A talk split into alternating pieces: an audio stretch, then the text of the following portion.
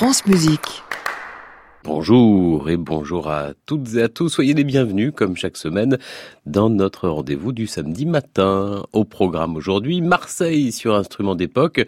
C'est Mars en baroque jusqu'à la fin du mois.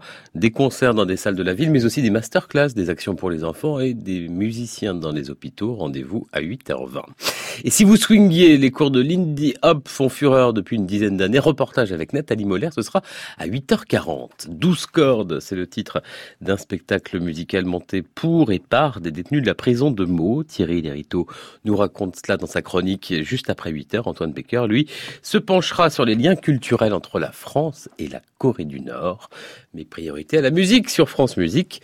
C'est samedi, c'est Boccherini.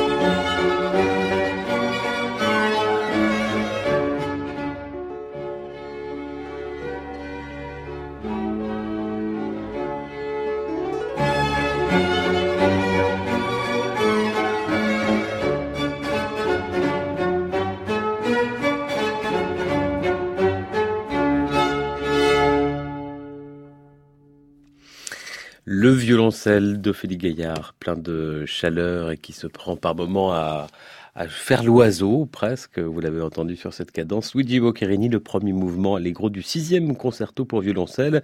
Ophélie Gaillard, donc dirigeante de son instrument, son Pulcinella Orchestra, la violoncelliste qui creuse son sillon après Carl Philippe Emmanuel Bach. Elle explore à nouveau sur ce disque sorti très récemment le baroque tardif avec ce compositeur natif de la Toscane. Ce n'est pas une première d'ailleurs pour Ophélie Gaillard. Elle a déjà consacré un disque à Boccherini il y a plus de dix ans. Ici, c'est un double album, une sorte de disque portrait du compositeur. Parmi ses quelques 500 œuvres, elle a choisi deux concertos pour violoncelle, mais aussi une sonate, une symphonie, un quintet, et puis euh, son Stabat Mater, poignant, mais finalement assez peu connu. Voilà, très beau disque, superbe prise de son nerveuse et moelleuse tour à tour d'Ophélie Gaillard, le Stabat Mater avec Sandrine Pio, à écouter d'ailleurs en vrai, en concert le mois prochain, le 17 avril à Paris à la cathédrale Saint-Louis des Invalides.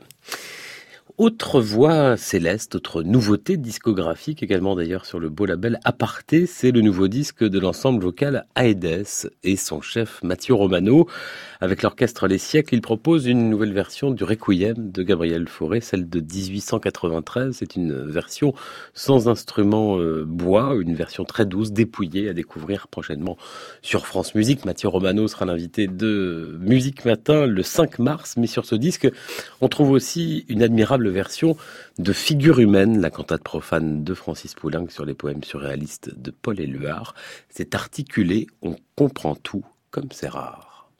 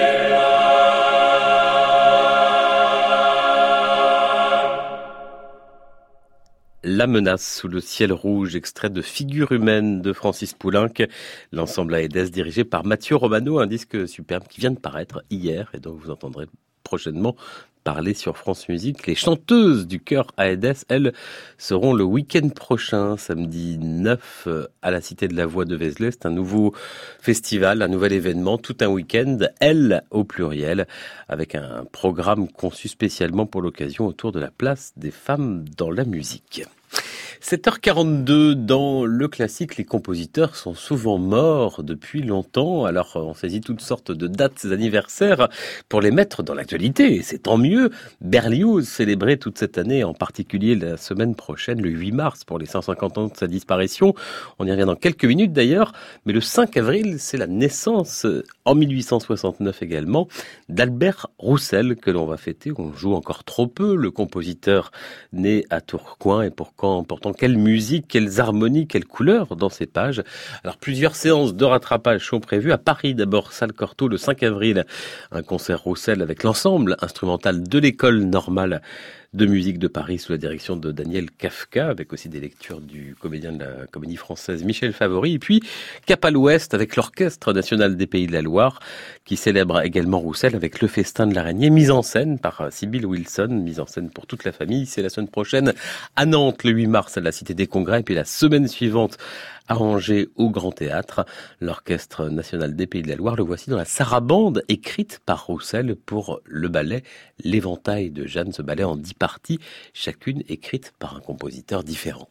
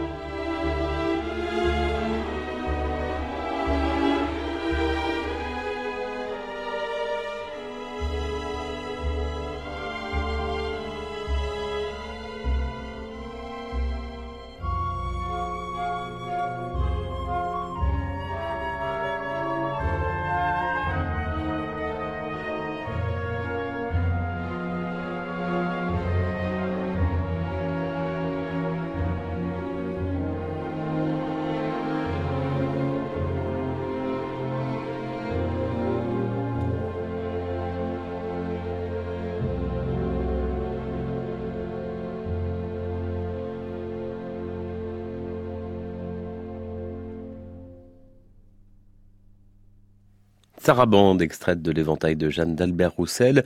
C'était l'Orchestre national des Pays de la Loire dirigé par John Axelrod, l'orchestre ligérien dans le festival de l'araignée de Roussel. C'est donc la semaine prochaine à Nantes et la suivante à Angers. Ligérien, ça veut dire de la Loire. 7h48. Génération France Musique, Jean-Baptiste Urbain.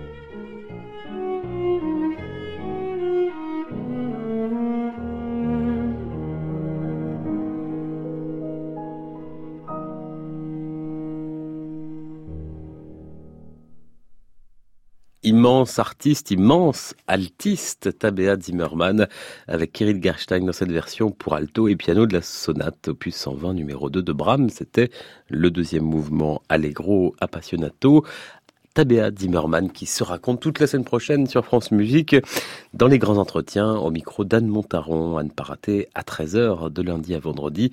Et bien sûr, à la réécoute sur francemusique.fr et Tabea Zimmermann est aussi ce soir dans Harold en Italie avec l'Orchestre des siècles, un concert exceptionnel enregistré par France Musique. C'est à 20h en compagnie d'Odile, Sam de Rico. Et oui, car ça y est, on l'évoquait tout à l'heure, Berlioz est en majesté sur France Musique. La semaine Berlioz commence aujourd'hui et c'est jusqu'au 10 mars. Ça fait donc une semaine de 8 jours, voilà qui est très berliozien. C'est vendredi prochain qu'on va célébrer les 150 ans de la mort du compositeur isérois. Et rien que ce week-end, une semaine fantastique. Demain, chez Christian Merlin, au cœur de l'orchestre à 9h. Et puis, à 11h, Elsa Boublil dans Musique et moi reçoit Bruno Messina, le biographe de Berlioz, directeur du festival de la Côte-Saint-André et grand ordonnateur de cette année Berlioz. Plein de rendez-vous également tout au long de la semaine prochaine. Et puis sur francemusique.fr également les dossiers, 10 petites choses que vous ne savez pas sur Hector Berlioz par exemple, le débat également, Berlioz mérite-t-il d'entrer au Panthéon? Faites-vous votre avis sur la question en lisant nos articles sur francemusique.fr. Et pour cela, vous pouvez aussi dévorer le nouveau numéro de Classica. C'est en partenariat avec France Musique. Qui étiez-vous, monsieur Berlioz? C'est la question que se pose le mensuel avec un dossier et un coffret de deux disques pour découvrir, pour certains, certaines de ses plus belles pages, comme cet extrait de La damnation de Faust.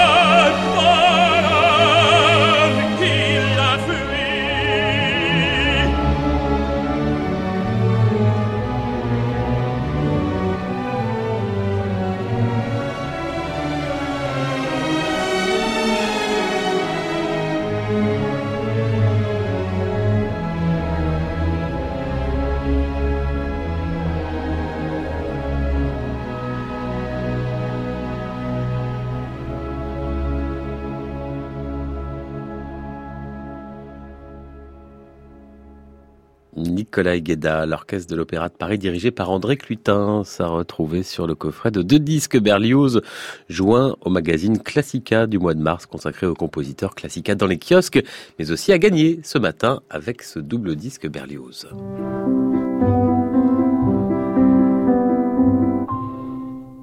Et pour ce faire, la méthode n'a pas changé. Rendez-vous sur francemusique.fr sur la page de Génération France Musique. La bonne réponse, vos coordonnées, vous l'aurez peut-être dans quelques jours. Ce magazine et ces disques dans votre boîte aux lettres, vous allez dans Contactez-nous. Alors comme chaque semaine, je vous propose de jouer avec les vidéos de l'espace concert de francemusique.fr. Vous pouvez revoir tous les concerts des formations musicales de Radio France, comme tout récemment ici, l'orchestre philharmonique de Radio France dirigé par son chef Miko Franck dans cette œuvre. Je ne vous ni le nom du compositeur, ni même l'œuvre, non, non. Je vous demande de quelle danse s'agit-il?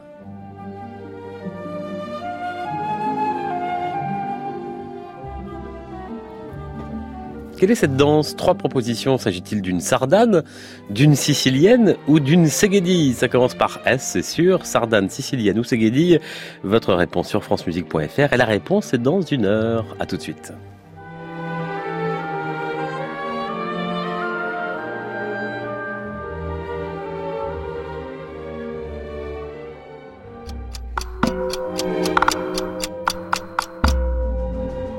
Bonjour, c'est Christian Merlin. Je vous donne rendez-vous dimanche dans Au cœur de l'orchestre.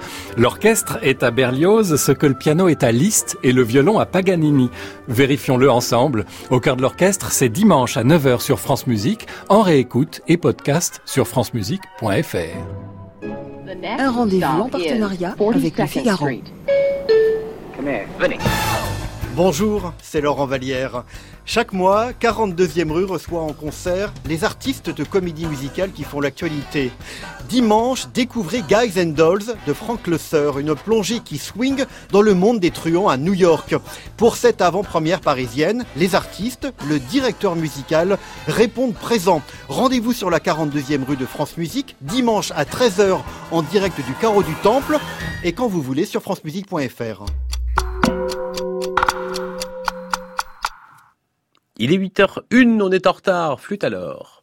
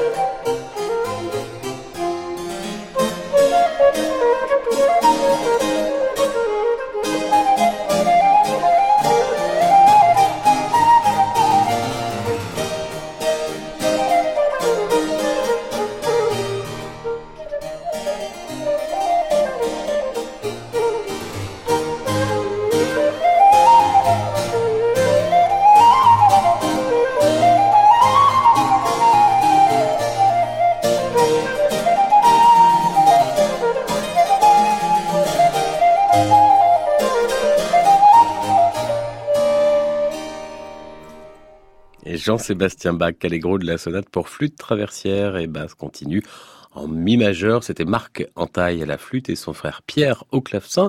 Et si vous ajoutez Jérôme à la viole de gambe, ça donne le trio Entaille. Ils seront demain, les trois musiciens, à l'église Saint-Martin d'Amilly, c'est dans le Loiret.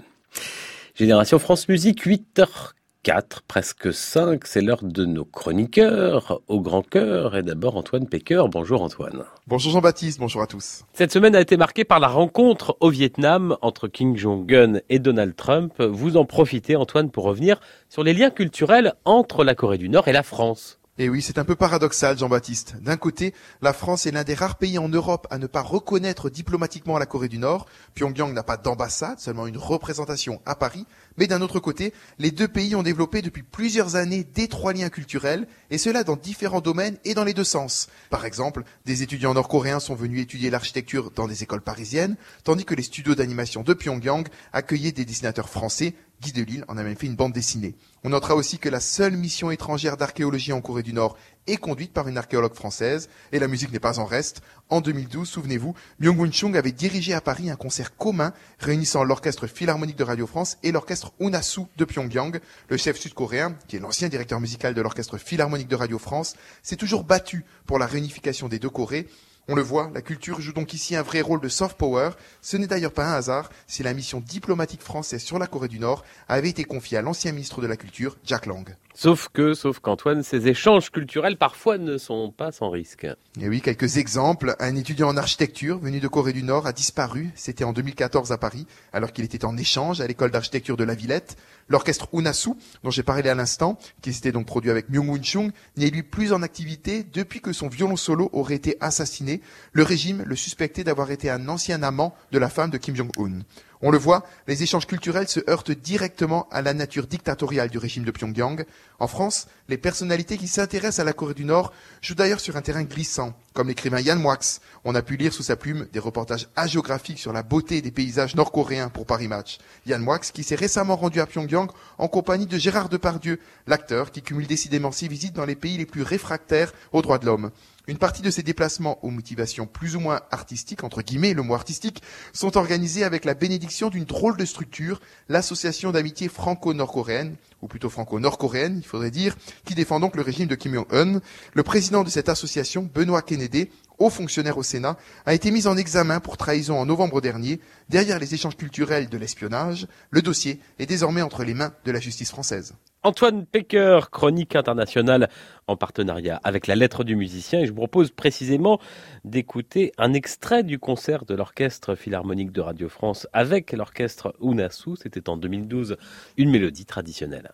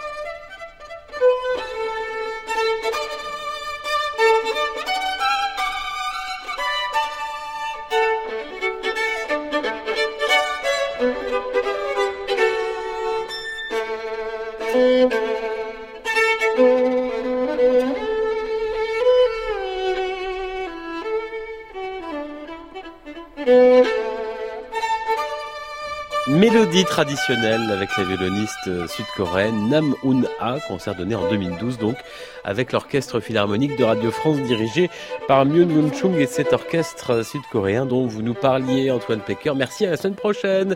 Thierry Lériteau, la chronique initiative. Bonjour Thierry. Bonjour Jean-Baptiste. On va où ce matin? Eh bien ce matin, on va parler musique en milieu carcéral avec un projet aussi ambitieux qu'innovant 12 cordes, un spectacle musical du chorégraphe Hervé Sica, monté pour et par une dizaine de détenus de la prison de Meaux, avec la collaboration de l'Orchestre de Chambre de Paris. C'est Irène Muscari, coordinatrice culturelle au sein du SPIP. Le SPIP, c'est le service pénitentiaire d'insertion et de probation de Seine-et-Marne, qui en a eu l'idée. Une femme à poigne, elle se bat pour faire de la culture dans les prisons un médium de réinsertion et de prévention de la récidive. Et avec l'équipe du SPIP, elle mène dans la prison de Meaux, accrochez-vous bien, 58 projets à l'année, auxquels viennent s'ajouter des activités artistiques pérennes. Au total, cela représente pas moins de 17 ateliers par semaine. Cette année, 867 détenus ont ainsi pu avoir accès à au moins une activité culturelle. Alors, ces 12 cordes, qu'est-ce qui les distingue des autres activités? Eh bien, l'envergure du projet, des premières rencontres entre les acteurs en juin dernier aux représentations en mai prochain, 12 cordes aura mobilisé artistes, détenus et personnels sur près d'une année avec pour les neuf détenus volontaires qui participent sept mois de travail intensif à raison de deux séances hebdomadaires. Alors s'ils sont maintenant dans la phase des répétitions, les deux premiers mois étaient consacrés à l'écriture même du spectacle, écriture qui pour eux se déroulait en deux temps, des ateliers avec l'auteur dramatique Mohamed Rouabi le matin et l'après-midi, des séances de boxe avec un entraîneur spécialisé. De la boxe à la musique, il y a quand même un certain pas eh bien, pas tant que ça, figurez-vous Jean-Baptiste, et vous seriez même surpris de voir à quel point le chorégraphe Hervé Sica a réussi à intégrer les gestes de la boxe à la chorégraphie qu'il fait travailler aux détenus pour le spectacle et combien la dramaturgie très forte qui naît de cette danse, inspirée par la boxe, se combine avec les extraits musicaux qui les accompagnent, allant pourtant de Monteverdi jusqu'au célèbre Castadiva, des musiques interprétées sur scène par six musiciens de l'Orchestre de Chambre de Paris, ainsi que par la soprano Sévan Manoukian. Cette horizontalité nous met tous au même niveau, insiste Franck Vallée, violon solo de l'orchestre, c'est quelque chose de très fort et qui tranche avec ce qu'on a pu vivre dans d'autres centres pénitentiaires où nous sommes intervenus. D'ailleurs, les neuf détenus sont rémunérés tout au long du processus de création, comme la vingtaine d'artistes qui les accompagnent, et pas seulement lors des représentations, une démarche qui accentue donc la dimension de réinsertion sociale liée au projet.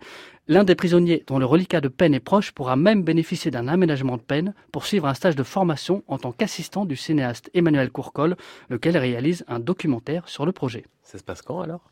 Eh bien, la représentation au centre pénitentiaire de Meaux en milieu fermé donc aura lieu le 6 mai, mais on peut assister au spectacle trois jours avant, le 3 mai, à la MC 93 de Bobigny, une représentation publique. Donc. Thierry Hilerito, chronique initiative à réécouter sur francemusique.fr.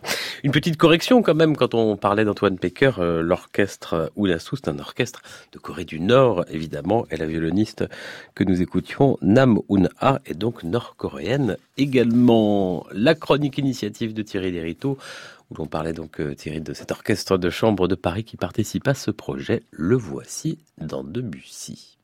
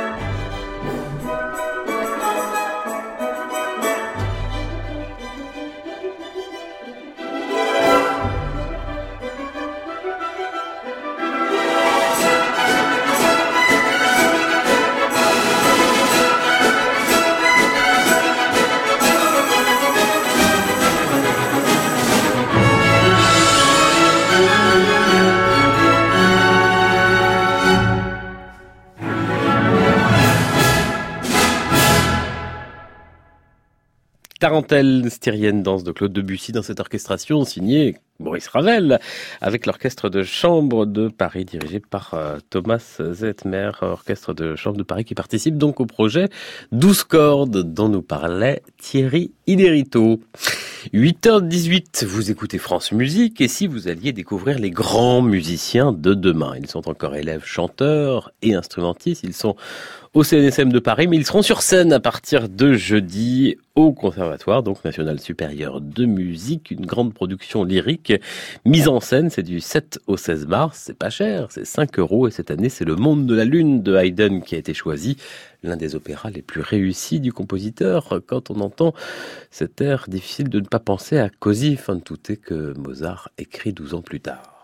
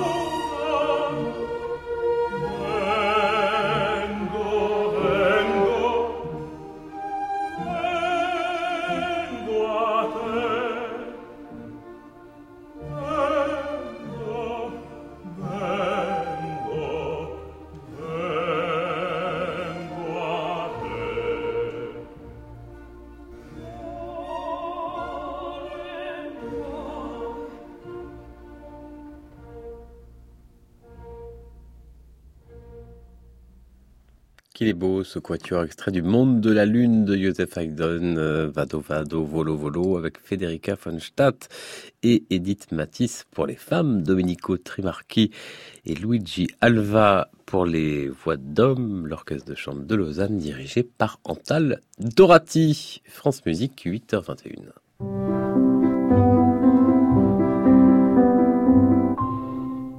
Nous sommes à Marseille ce matin. Bonjour, Cécilia Humes-Cabadagnan. Bonjour. chargé de l'action culturelle au festival Mars en baroque. C'est jusqu'au 31 mars à Marseille. Jean-Marc Hems, son directeur artistique, était l'invité de France Musique cette semaine. Mercredi, il répondait à Clément Rochefort dans Musique Matin. Avec vous, Cécilia, on va parler plutôt de cette euh, action culturelle, pédagogique, à côté de la programmation. C'est la 17e édition. Est-ce qu'il y a toujours eu ce volet d'action culturelle dans le festival?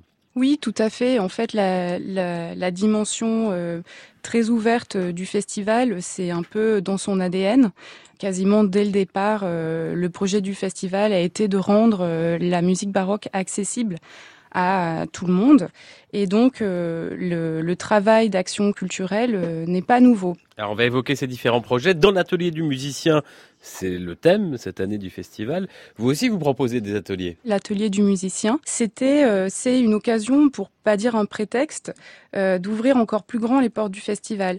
Parce que euh, quand on parle de l'atelier du, musicien, ça évoque forcément la fabrique, euh, les instruments. C'est donc vraiment la dimension artisanale qu'on avait envie de mettre à l'honneur cette année dans le plus noble sens du terme.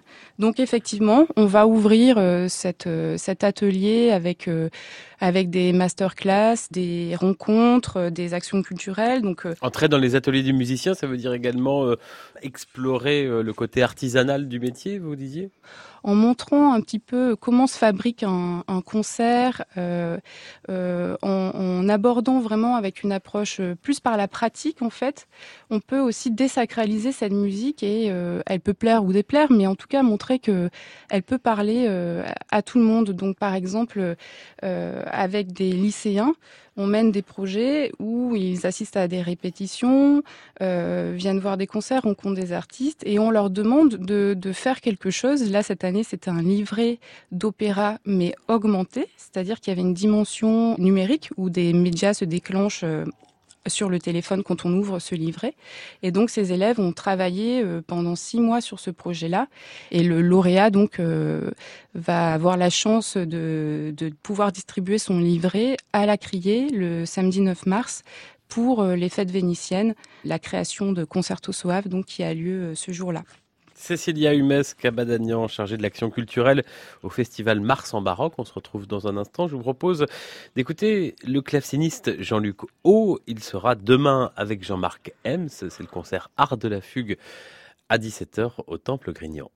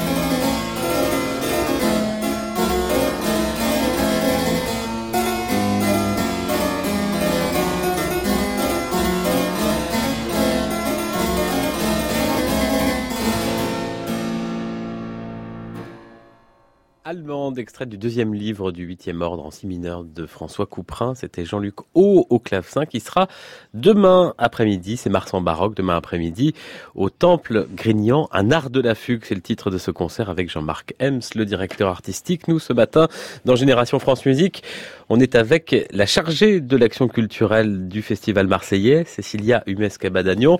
Des rencontres aussi, l'ensemble Marélise d'Héloïse Gaillard et Violaine Cochard, c'est la semaine prochaine, jeudi. Sandrine Pio, le 13. Ce sont des rencontres, pas des masterclass. C'est quoi la différence?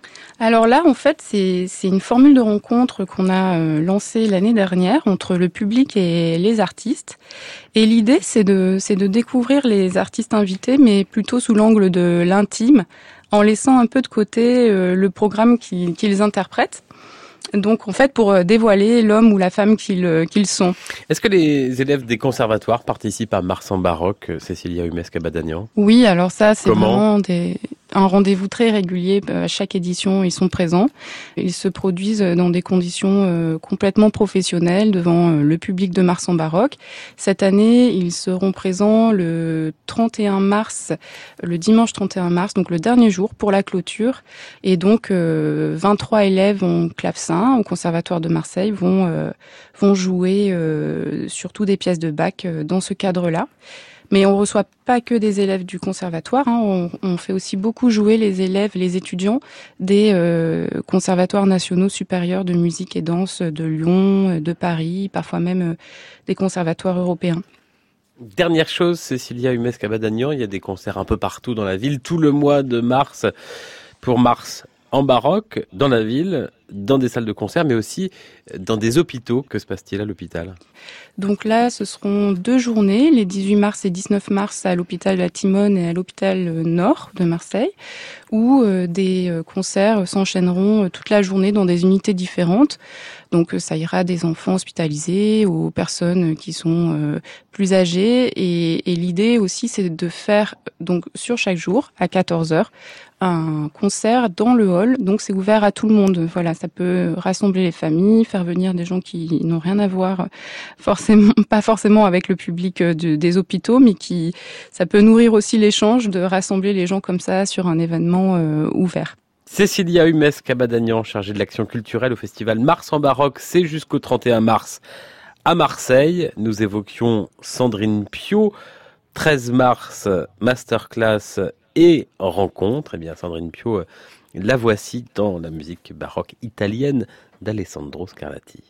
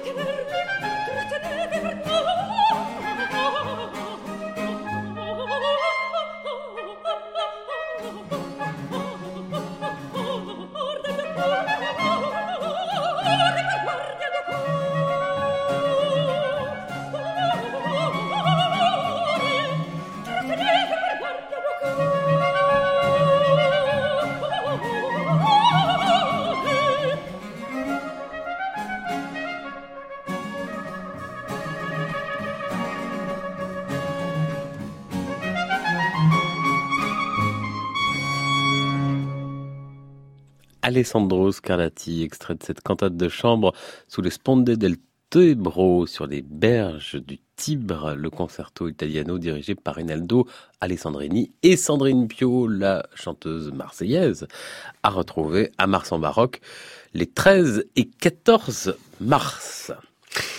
Connaissez-vous le quatuor Tchalik ce sont quatre frères et sœurs, Gabriel et Louise au violon, Sarah à l'alto et Marc au violoncelle. Alors, est-ce la fratrie? En tout cas, il y a une homogénéité rare dans leur son, dans leur jeu. Ils sont désormais en résidence Pro Quartet. On attend encore leur premier disque, mais vous pourrez les entendre mardi à Toulouse, à Grignan le 17 mars et à Paris le 19. Gabriel Tchalik, le premier violon, a lui enregistré avec non pas les trois autres membres du quatuor, donc, mais avec un autre frère, le cinquième, le pianiste Daniel Tchalik.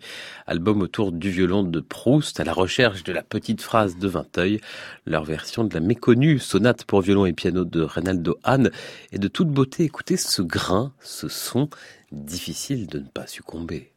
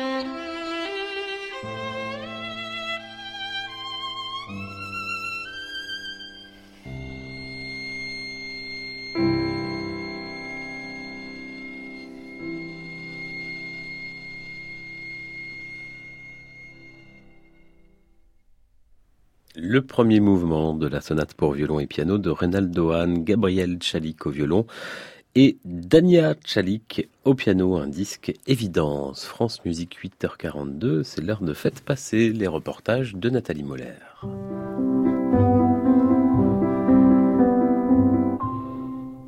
Et ce matin, Nathalie, vous nous faites danser le Lindy Hop. C'est une danse qui est apparue en même temps que le swing et que les big bands dans les années 1920 à New York. Et cette danse, depuis une dizaine d'années, elle fait fureur, elle revient au goût du jour.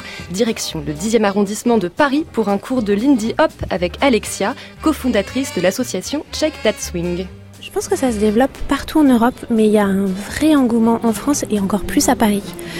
Les raisons, je pense qu'elles sont multiples. Il y a tout simplement le fait que cette danse, elle revienne euh, un petit peu à la surface parce qu'elle avait disparu pendant de nombreuses années. Et il y a aussi eu, euh, dans une moindre mesure, je pense, la mode du vintage. Il y a certaines personnes qui arrivent par euh, l'amour des vêtements vintage. Il y a aussi tout simplement par l'amour de la musique. Je m'appelle Catherine et j'ai un certain âge. Et je fais du Lindy depuis, je sais pas, 5-6 ans. C'est très, physique, c'est le swing aussi, la musique. Timothée Dufou, j'ai 27 ans et ça fait euh, un an et demi maintenant que je danse le swing. Ça fait toujours plaisir de voir des gens qui dansent avec le, avec le sourire. Meryl, euh, j'ai euh, bientôt 28 ans et je fais du coup euh, du swing depuis deux ans. En fait, j'ai tout simplement un ami qui en faisait depuis quelques temps, qui m'a dit de venir à un bal où il y avait une initiation débutant et du coup, euh, je me suis lancée et en fait, j'ai complètement adoré à l'univers, euh, au jazz que j'aimais déjà beaucoup et puis bah, à cette ambiance que c'est pas seulement la danse, c'est aussi la convivialité qui est vraiment euh, hyper importante en fait. Le Lindy Hop est une danse sociale, une danse de couple. On vient donc pour danser à deux, mais pas forcément dans une optique de séduction. Amaury mène le cours avec Alexia. Le fait que la séduction soit pas présente de manière trop trop euh, importante ou, euh, induite fait que je pense qu'on y va avec un peu plus de légèreté. Je pense aussi que les mouvements sont toujours, euh, il y a beaucoup de mouvements un peu, j'allais dire ridicules, en tout cas qui sont des, des- des- un peu des parodies de soi-même. Et le fait de se mettre un petit peu comme ça, d'avoir un certain degré de d'humour sur soi-même, de par les mouvements même de la danse, il y a quelque chose de très rigolo. Prêtez bien attention à ça parce que vous avez été plusieurs à ne pas sortir des switches au bon moment. Ouais. Même si vous aviez la routine en tête. Faites attention, Vous pouvez compter si vous voulez. On y va. À chaque fois, trois swing out, le troisième étant l'entrée du switch. C'est ça, c'est- Swing out, switches, c'est tout un vocabulaire, dites-moi, Nathalie Moller, qu'il faut connaître. Oui, mais c'est plutôt simple. Ce sont des termes anglo-saxons. Un step, par exemple, c'est un pas, tout simplement. En fait, quand on danse le swing, on essaye de recréer tout un univers, celui du quartier de Harlem et de la côte est des États-Unis dans les années 1920-1930. Lors du revival, à la fin des années 90, euh, beaucoup de gens ont redécouvert cette danse et parfois ils ont attribué des noms de steps à ces, à cette danse parce que ces steps ressemblaient à des danses qu'ils connaissaient déjà, mais c'était pas forcément les noms d'origine. Et ça fait partie de cette quête d'authentic- d'authenticité. C'est toujours intéressant de savoir ce qui est authentique et savoir si on fait le choix ou pas d'aller vers ça. Mais ce qui est vrai, c'est quand même que euh, nous manque une grande partie de l'histoire et forcément, euh, bah, il y a un peu de fantasme autour de ça et on la reconstruit comme on peut.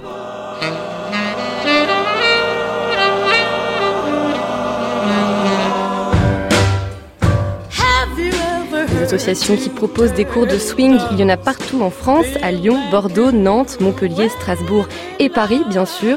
Dans la capitale, ce sont d'ailleurs un à deux balles swing qui sont organisés chaque semaine. Eh bien, rendez-vous au bal, Nathalie Moller. Avec et en plaisir. attendant, on retrouve votre chronique, comme chaque semaine, sur francemusique.fr. Merci et à la semaine prochaine.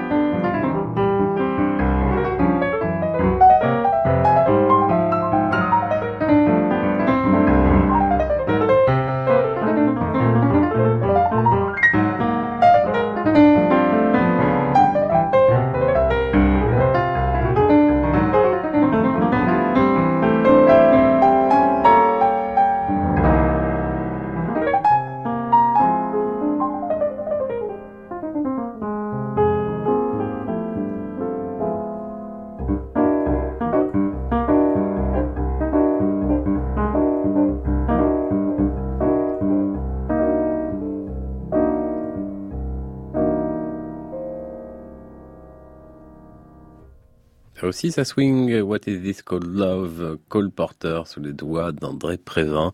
Le compositeur, pianiste et chef d'orchestre mort jeudi à 89 ans est à l'honneur sur France Musique. Entièrement lundi avec Frédéric Lodéon qui lui consacre son carrefour à 16h et puis notre web radio Classique Plus également dès lundi 42e rue Laurent Vallière. Ce sera le 10 mars. Joshua Bell est en concert ce soir à la Maison de la Radio, à l'Auditorium avec l'Orchestre Philharmonique de Radio France. Le violoniste américain va jouer le concerto pour violon de Dvorak presque 30 ans après ses premiers pas avec l'orchestre. C'est notre archive du jour. C'était le 24 octobre 1990. Il jouait le cinquième concerto de Mozart, rondo final.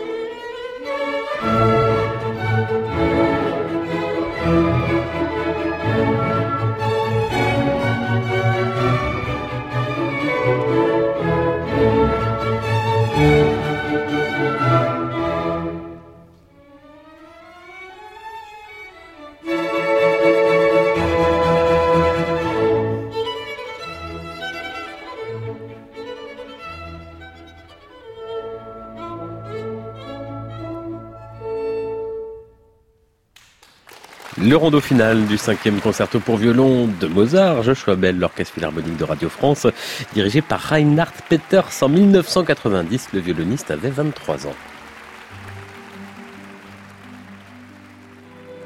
L'orchestre philharmonique de Radio France, toujours dans la sicilienne, extraite de PDA, et Mélisande de Gabriel Forêt, sicilienne. C'était donc la bonne réponse à notre jeu. Bravo au gagnant. Il remporte Classica spécial Berlioz avec son double disque consacré au compositeur. Voilà, Génération France Musique, c'est fini. Marie Ferdinand, Pierre Tessier, Audrey Galil, Galil, Xavier Atto et Olivier Guérin vous saluent bien. Gabriel Olivier Aguillon dans un instant. À réécouter sur francemusique.fr.